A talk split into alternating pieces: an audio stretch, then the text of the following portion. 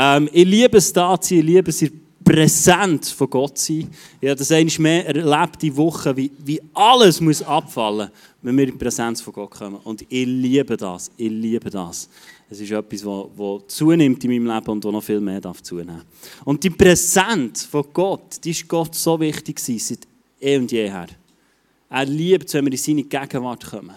Er ist der, der Möglichkeiten schafft, der der Rahmen schafft, dass wir in seine Gegenwart reinkommen können, dass wir in seine Präsenz reinkommen können. Er ist seit jeher ist er der der gesagt hat, ich will schauen, dass ihr in meine Gegenwart kommt, dass ihr Begegnungen habt. Er hat die Welt so geschaffen, dass wir in Gemeinschaft, in Begegnung mit ihm sind. Und er hat immer alles daran gesetzt, dass es so bleiben kann. Und ähm, wir steigen in eine Serie ein, Gott begegnen heisst sie und wir schauen die Stiftshütte und die Symboliken dahinter an, ähm, was die Stiftshütte für Symbolik hat. Und als ich mir in die Serie reingehängt habe, habe ich gemerkt, ey, das, ist, das ist krass. Der Gott, der da dahinter steckt, hat nicht irgendein Zelt bauen, sondern er hat etwas bauen, das seine Herrlichkeit widerspiegelt, das Symboliken hat ohne Ende. Und ähm, wir tauchen einfach ein und du kannst auch, wenn du sagst, hey, ich will wirklich in das Thema eintauchen, ich will mich voll reinschicken, es gibt auf YouVersion auch einen Leseplan zu dieser Serie, den du kannst abonnieren kannst, dann kannst du jeden Tag etwas lesen und du kannst so noch viel mehr eintauchen als nur am Sonntag, das kann ich dir einfach empfehlen, ans Herz legen, wenn du das willst. Und äh, wir werden heute einsteigen, äh, unser Lead-Pastor, der Klaus Burkhalter, wird uns äh, mit reinnehmen und uns die Stiftshütte ein bisschen näher bringen per Video heute. So cool. Lass uns reinschauen. Und heute Morgen geht es darum, das Geheimnis vom Gebet anhand der Stiftshütte ein bisschen ähm, ausfindig zu machen. Die Stiftshütte ist dazu da, ein Ort, wo Gott hat gesagt, ich möchte wohnen unter euch Israeliten. Und die Stiftshütte hat ganz viele verschiedene Stationen, wo man durchgegangen ist, wo man sich selber reflektiert hat, wo man prophetische Hinweise hat bekommen. Und die Stiftshütte ist ein, ein Konstrukt, das Gott designt hat, wo prophetisch zeigt, wer ist Jesus, der Heilige Geist, wer ist Gott und wie denkt er, könnte die Ewigkeit aussehen. Also wenn durch die Stiftshütte durchgeht, gibt es eine spannende Reise, mit den einzelnen Symboliken, die wir jetzt jeden Sonntag äh, mal anschauen. Aber wichtig ist, Stiftshütte war ein Ort, wo der Israeliten hat gesagt oder gegeben, Gott beschützt mich und Gott führt mich. Das hat man auch gesehen, wo sie die Wüstenwanderung ab, also wo sie ähm, angefangen haben. Am Tag hat man so eine Rauchsäule gehabt, so über dem Volk, so stelle ich mir das vor. Das hat vielleicht nicht ganz genau so ausgesehen. Die einen sagen, es war gerade, die anderen schräg, die anderen ist in ihrer, ihrer Cloud gelaufen. Das weiß ich nicht, aber so stelle ich mir das mal vor. Und für mich ist das so wie ein Schutz über euch. Ich habe die Hand über euch. Das war am Tag, wo das die Israeliten gesehen haben. Wenn sie in die Wüste gelaufen sind, Richtung Land Kanaan. Und zur Nacht war es eine Rauchsäule, eine Feuersäule, die geleuchtet hat. Und das stellen wir eben so, so vor, ähm, das hast du von weitem gesehen. Aha, davor ist die Feuersäule, davor ist Gott. Er führt mich und er beschützt mich. Und dann sagt er im 3. Mose 26, 11, sagt Gott, ich selbst werde in meinem Heiligtum unter euch wohnen.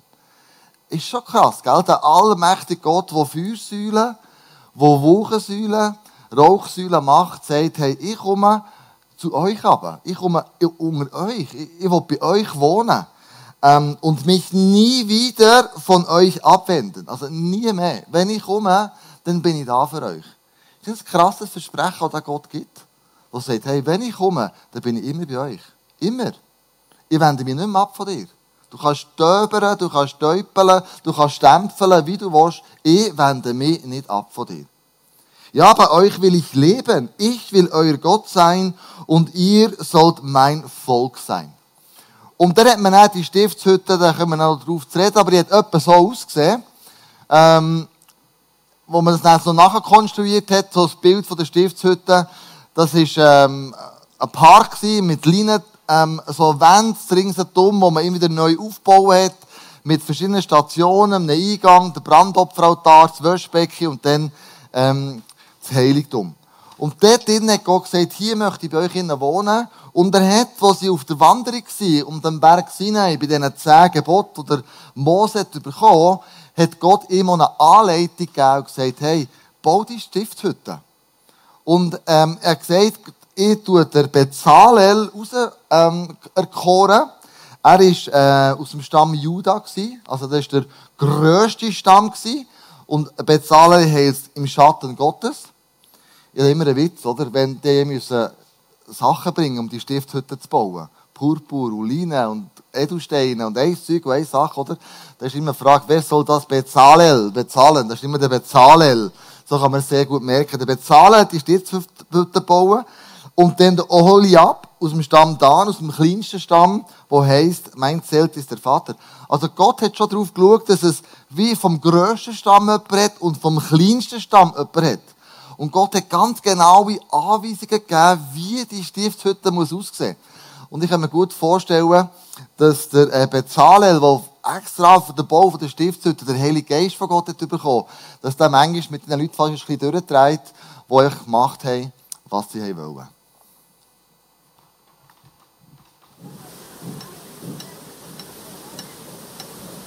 Hallo? Wer da? Gut. Nie gehört.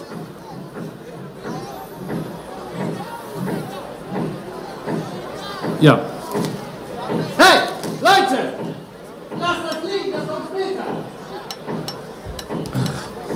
Diese Baustelle, ich sag dir, ein Sack Flöhe zu hüten wäre einfacher. Ja, aber kurz, okay? Also, äh, die Stiftshütte. Großartig. Mose hat mir alles ganz genau erklärt. Die Außenwand, weißes Leinen. Wer hat sich das ausgedacht, bei all dem Staub in der Wüste? Das macht Sinn. Weißes Leinen ist ein, ein Sinnbild für die Reinheit Gottes. Und dieses Leinen wird an Säulen befestigt. Unten bestehen die aus handgeschmiedetem Kupfer.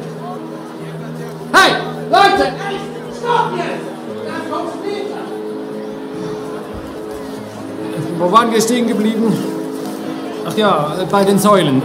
Die Säulen. Unten handgeschmiedetes Kupfer, danach Holz und zu oberst reines Silber. Alles total kostbar. Wie, wie eine Begegnung mit Gott. Das Zelt der Begegnung. Entschuldigung, ich muss. Anfänger. genau. Ob es genau so ist gegangen, weiß ich nicht, aber ich finde es mega lustig, ähm, dass der Bezalel die Stiftshütte gebaut hat. Und die Stiftshütte ist ja voll von Symbolik, wenn wir heute Morgen anschauen Es gibt zwei Sachen. Wie ist die ganze Geschichte ausgerichtet gewesen? Äh, mit Sonne und welcher Stamm ist wo? Und das zweite war der Vorhang. Und die zwei Sachen schauen wir heute Morgen zusammen an. Und die hat so ausgesehen. Auf der Ostseite, 2. Mose 27, 13 bis 16. Auf der Ostseite in Richtung Sonnenaufgang soll der Vorhof 25 Meter breit sein. An dieser Stelle befindet sich ein Eingang. Links und rechts vom Eingang hängen Vorhänge auf einer Breite von je 7,5 Meter an jeweils drei Holzpfosten auf Bronzesockeln. Vor dem Eingang ist ebenfalls ein Vorhang angebracht, 10 Meter breit, bunt und kunstvoll gewebt aus violetter purpurroter, karminesroter Wolle und feinen Leinen. Ihn halten vier Holzpfosten auf Bronzesockeln. Und die Stiftshütte die hat eine Symbolik drin. Alles hat ja eine Symbolik. Und die Frage ist, wie kann jetzt Gott etwas machen, das symbolischen Charakter hat, das die Jahrhunderte übersteigt und wir immer noch darüber äh, erinnern, ah ja genau, das ist ja der Grund gewesen. Warum machen wir es so? Warum ist jetzt das so?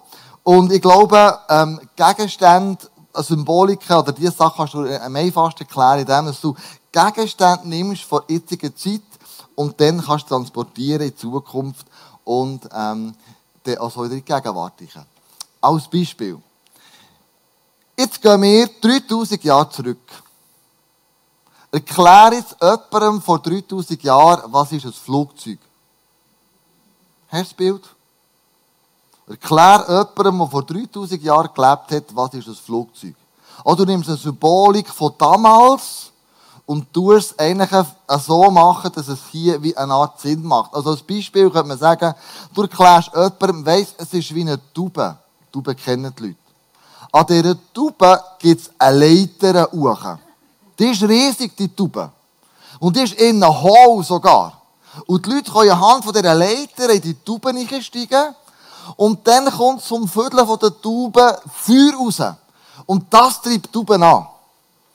Also so kannst du dir vorstellen, hat Gott versucht, Stiftshütten zu bauen. Er hat Sachen von damals genommen und hat es so symbolisiert, dass wir es heute immer noch auch verstehen können. Also einen Gegenstand von damaliger Zeit versucht zu erklären.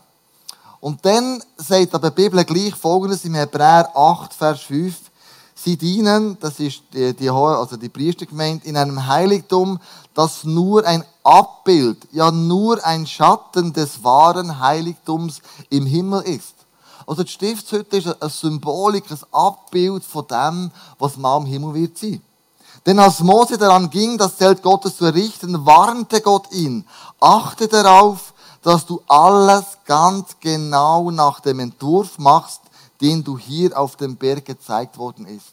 Also mach's so ganz genau, weil ich wollte, dass sich die Leute vorstellen wie könnte es mal im Himmel sein. Lass kein Detail weg, es ist mega wichtig.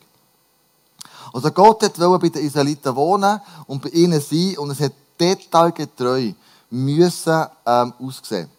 Im 2. Mose 25, 8 steht, die Israeliten sollten mir ein Heiligtum errichten, damit ich bei ihnen wohnen kann. Und jetzt steht ganz am Anfang, vielleicht du noch besinnen, auf der Ostseite ist der Eingang. Der Ostseite, da geht die Sonne auf. Jetzt sagst du, ja gut, also, was hat das jetzt für eine Symbolik? Sonne genau dort. Für uns mag das nichts bedeuten. Für die Israeliten war es matchentscheidend. Erstens, bei Sonnenaufgang tut sie der Weg in die Stiftshütte, der Weg zu Jesus weisen. Wenn die Sonne aufgeht. Und jetzt, wenn du vor dem Eingang stehst und du hast die Sonne im Rücken, dann wendest du dir der Sonne ab und du schaust Jesus entgegen die ägyptische Mystik oder die griechische Mystik damals hat die Sonne als Gott betitelt. Und die Leute mussten die Sonne müssen anbeten. Du hast nicht dürfen dein Gesicht von der Sonne abwenden.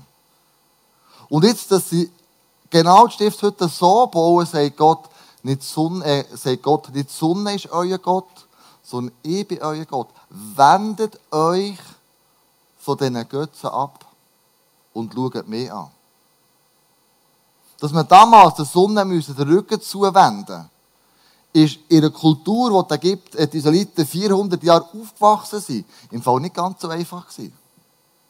Du bist prägt von dieser Kultur. Und darum ist es ganz much entscheidend, dass die Sonne du im Rücken hast und dass du dann auf Gott zugehst und dann, dass du Gott anbeten Und ähm, was passiert, wenn wir ein Gebet sprechen und Gott reagiert nicht sofort?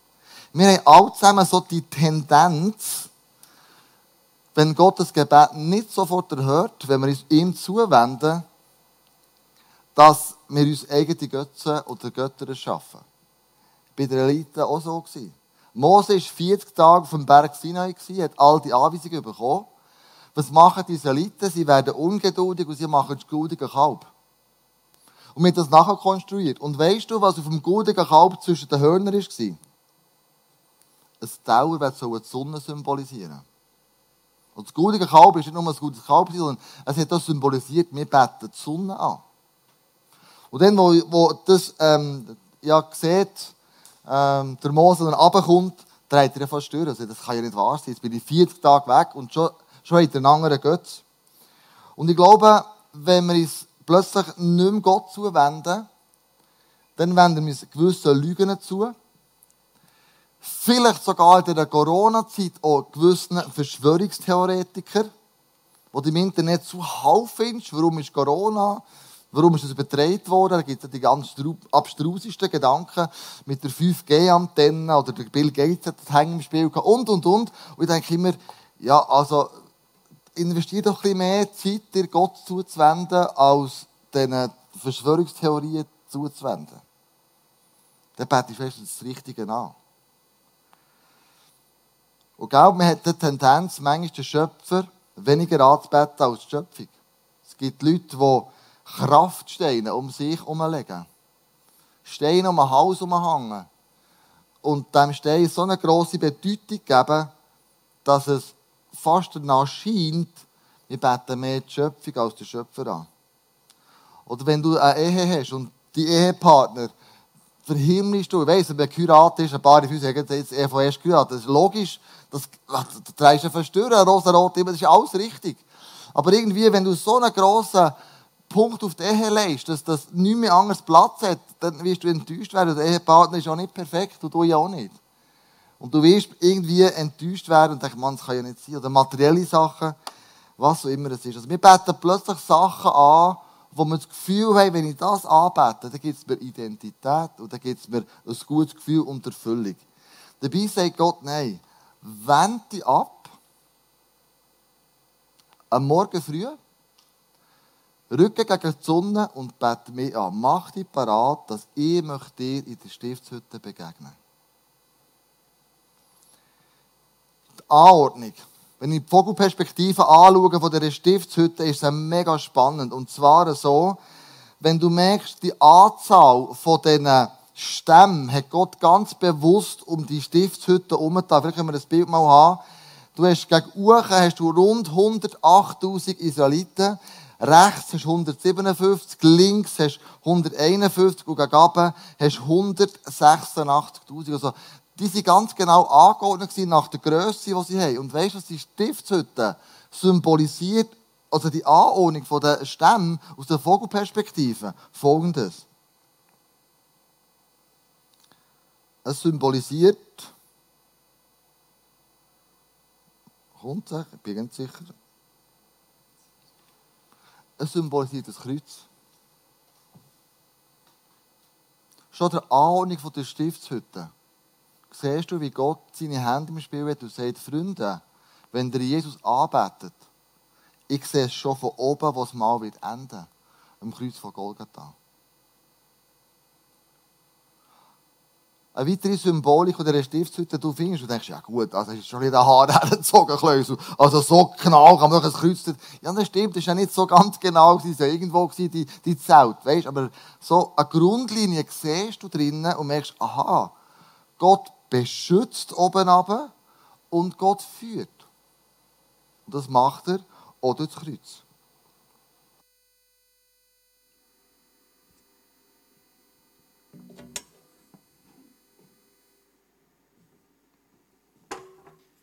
Ich finde es beeindruckend, die Symbolik. Ich weiß nicht, wie es dir geht, wenn wir eintauchen in die Stiftshütte.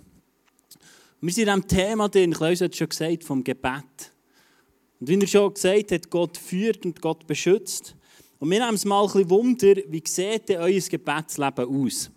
Wir machen eine kurze Umfrage und äh, du darfst dein Handy vornehmen. Dann nehmen Sie mal Wunder, wie so euer Gebetsleben aussieht.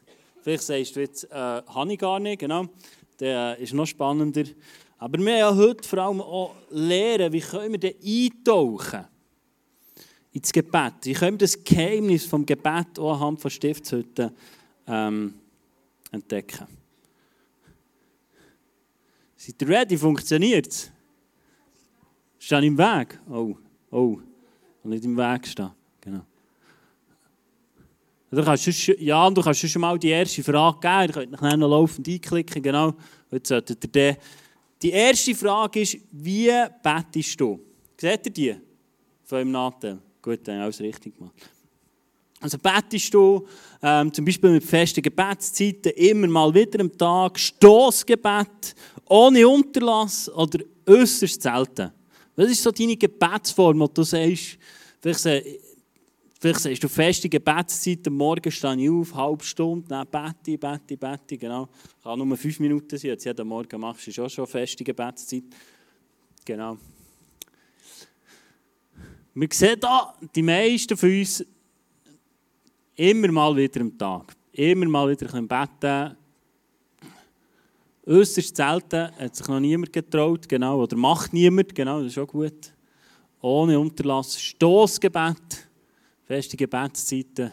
Ganz spannend. Die meisten also beten immer wieder mal am Tag. Wir gehen zur nächsten Frage und die ist, wie ist denn dein Gebetsstil? Also wie betest du? Bist du strategisch, wo du ein Gebetsbuch hast, wie ein, wie ein Kriegsbuch führst, vielleicht auch Wellengebet. Oder situa situationsorientiert, dass du einfach sagst, ich bete dann, wenn es, äh, wenn dran ist, Dank, Not. Eher chaotisch. Proklamativ, verheißungsorientiert. Oder ich weiß gar nicht so genau, wie ich bete. Komme ich noch nicht so draus, wie ich bete.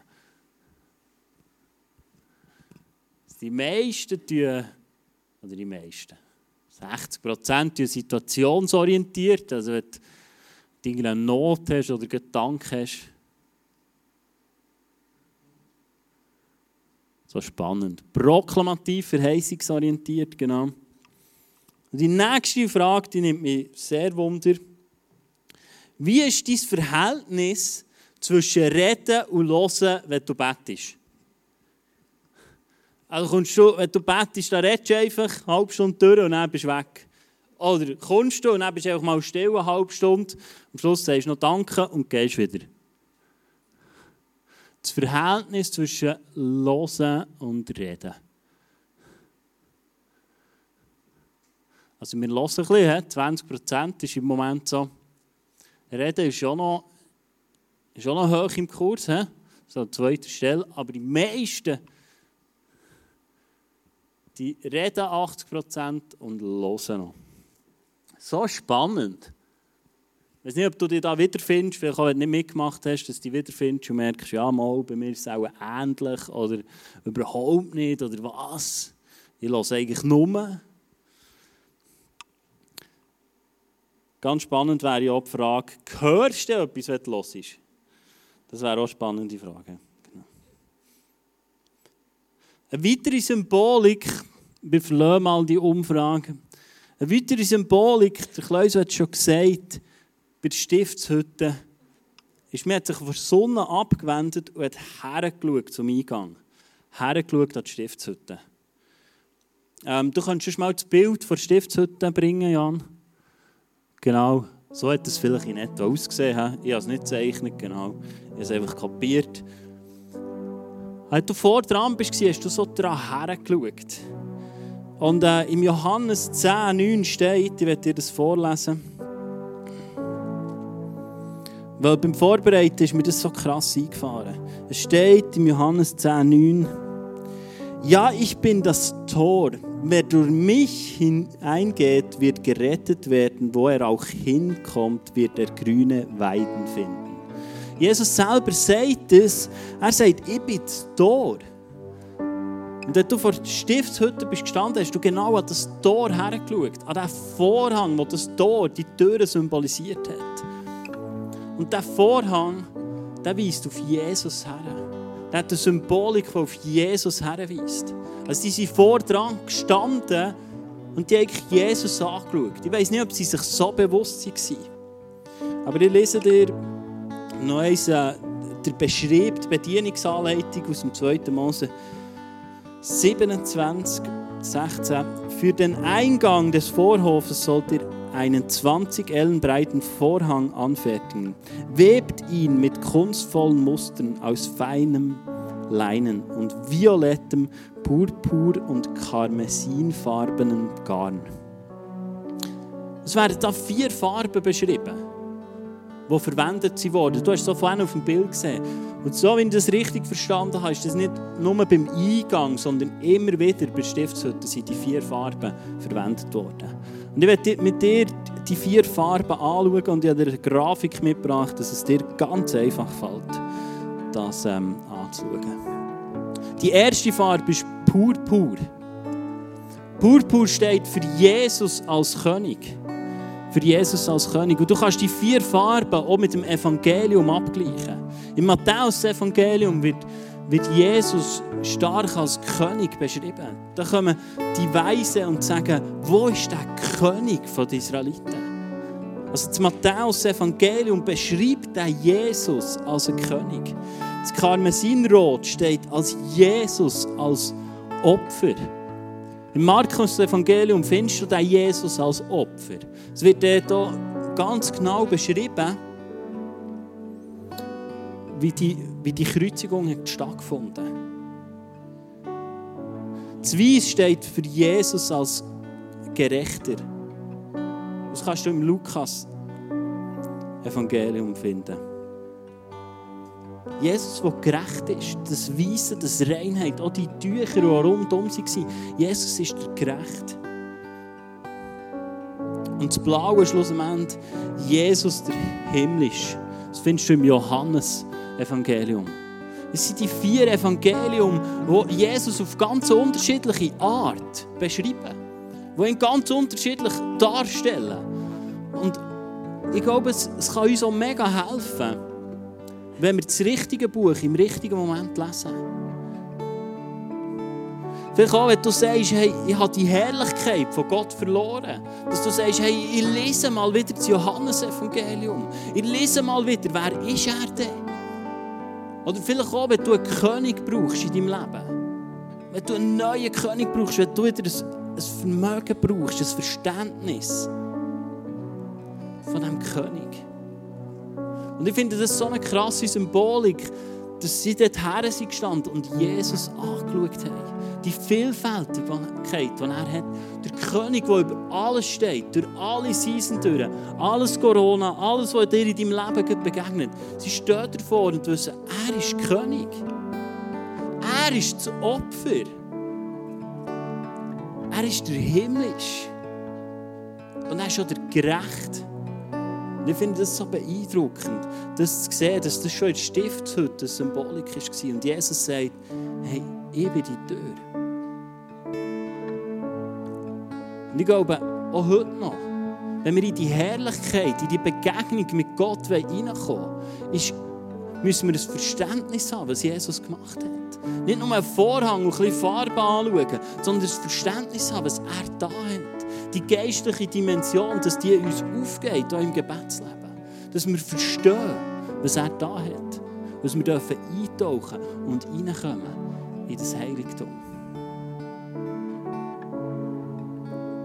Ich bin im Moment extrem, extrem, extrem klingt immer extrem. Genau, krass. Es klingt nicht so, boah. Ich bin im Moment Befassen mit Worship. Was heisst Worship? Was hat es, was ist denn das? Was ist die Kraft dahinter? Und ich habe ein Buch gelesen und am Ende habe ich gemerkt, ich habe nichts kapiert und habe ich gerade wieder vorne angefangen. Genau, das habe ich jetzt noch nie gemacht. Wirklich, es ist glaube kein Tag vergangen, habe ich vorne. Gut, wir machen es nochmal. Und die Woche hatte ich ein Erlebnis. wo mir die geistliche Dimension von Worship hat Es war eine Nacht, wo ich nicht schlafen konnte und ich Bedrängnis hatte. Bin in Worship, in Anbetung. In die Herrlichkeit hinein. Ich bin genau durch den Vorhang der Tür, den die Stiftshütte hat. Ich habe das angenommen wo Gott da hat in meinem Leben. Ich habe den Jesus sinnbildlich angenommen, bin der Tür gegangen, durch die Türen durch. Und schau, Anbetung ist nichts, das darauf wartet, dass deine Umstände gut sind. Weil du wirst du erst im Himmel anfangen. Worship ist etwas, das deinen Umständen sagt, wer sie sind in der Gegenwart von Gott. Wenn du darauf wartest, dass deine Umstände gut werden, damit du Gott kannst anfangen anbeten du darfst warten bis zu deinem Tod. Wenn du aber sehen dass deine Umstände gut werden, dann fang an, Gott an beten. Dann fang ihn an zu erheben. Dann fang ihn an gross machen. Weil die Bedrängnis von dieser Welt ist gegenüber Gottes Herrlichkeit ein Nichts. Ein Nichts. Es ist ein Witz. Und fühlt sich so an. Sicher nicht. Aber ich werde dich ermutigen fang an, nicht aufgrund von deinen Gefühlen anzubeten, sondern ihn anzubeten, aufgrund von dem, was du findest in diesen vier Evangelien. Da steht so viel drin über Anbetung, wer er ist. Er. Du musst dir das mal.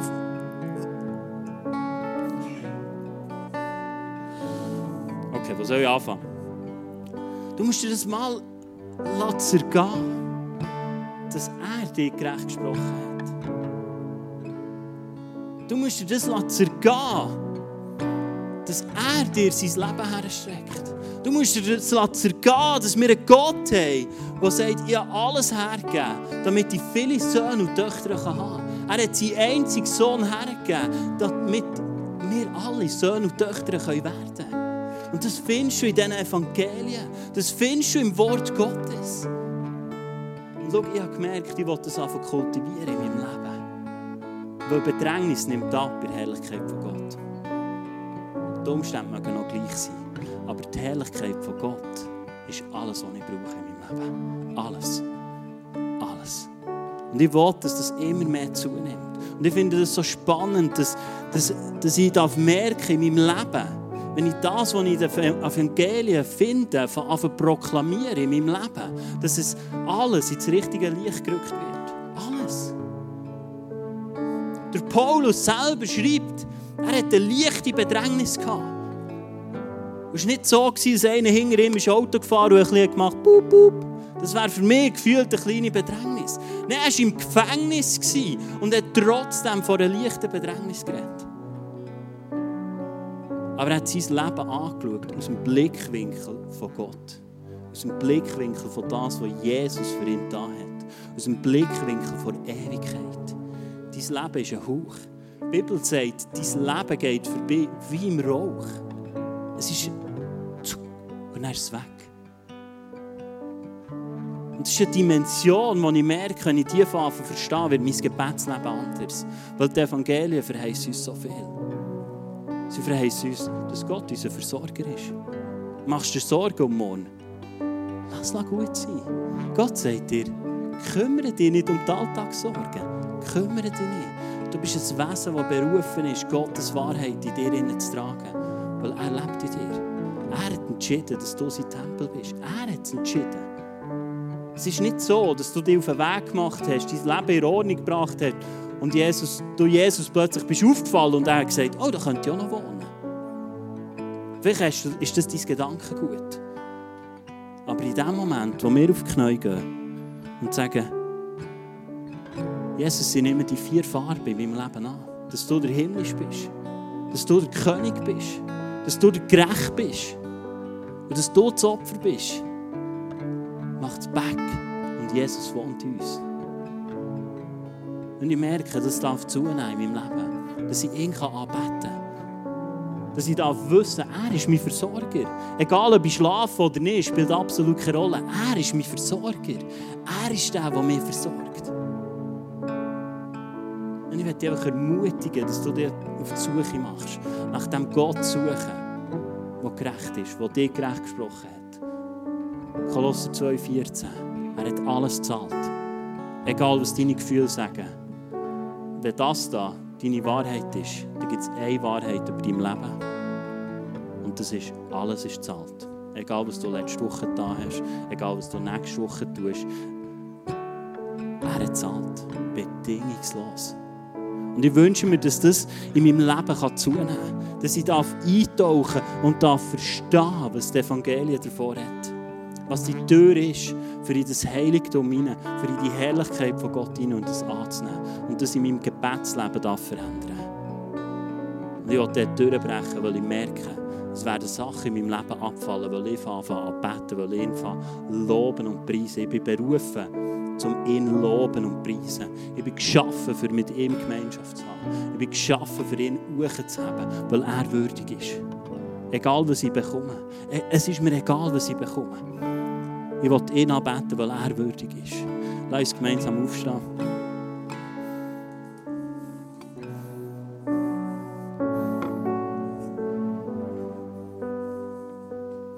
Jesus, ich liebe deine Gegenwart. Ich liebe deine Präsenz hier vor Ort.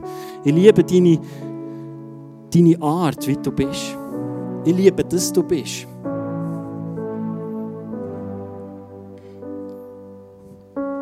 Und Jesus, ich danke dir einfach auch für das Sinnbild der Stiftshütte.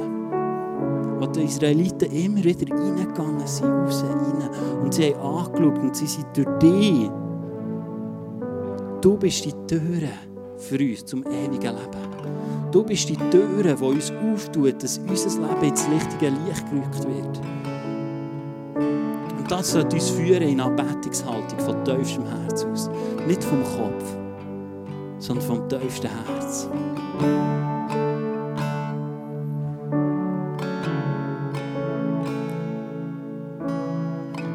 Und Jesus, sie sagen einfach, dass wir in diesem Moment empfehlen. Dein Wort ist voller Verheißung, Gesundheit, Versorgung, Liebe, Annahme, Geborgenheit, alles. Dein Wort ist voll und verheißt uns das in deiner Gegenwart. Und darum danke ich dir jetzt einfach im Glauben, dass wir das dürfen empfangen. Im Glauben. Lass uns unsere Herzen auftun. Erneut. Vielleicht bist du enttäuscht worden. Vielleicht hast du Erfahrungen gemacht. Aber lass uns jetzt die Erfahrung ablegen. Damit wir dem Gott, der so allmächtig ist, dürfen begegnen. In der Zeit vor Erbettung und dürfen empfangen, weil er gießt aus.